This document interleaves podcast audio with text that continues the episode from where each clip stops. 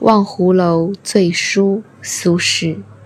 黑云翻墨未遮山，白雨跳珠乱入船。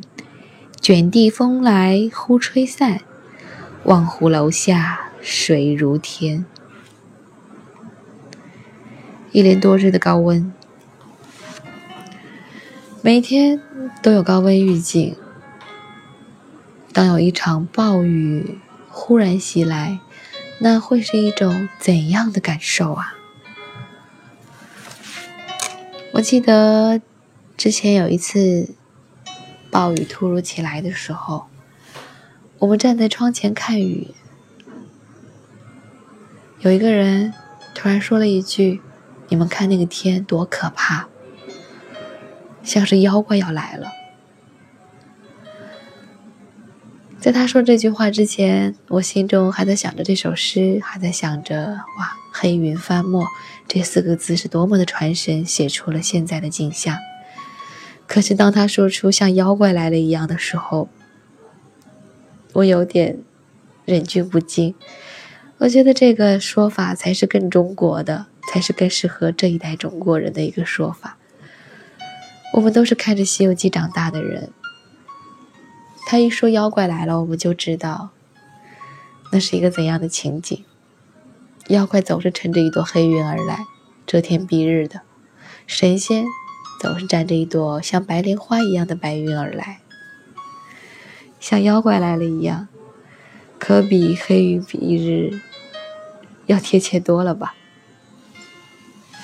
太有趣，现在想来还是哑然失笑。暴雨下不了多久，总是如此，卷地风来，忽的就把那一朵下雨的黑云吹散了。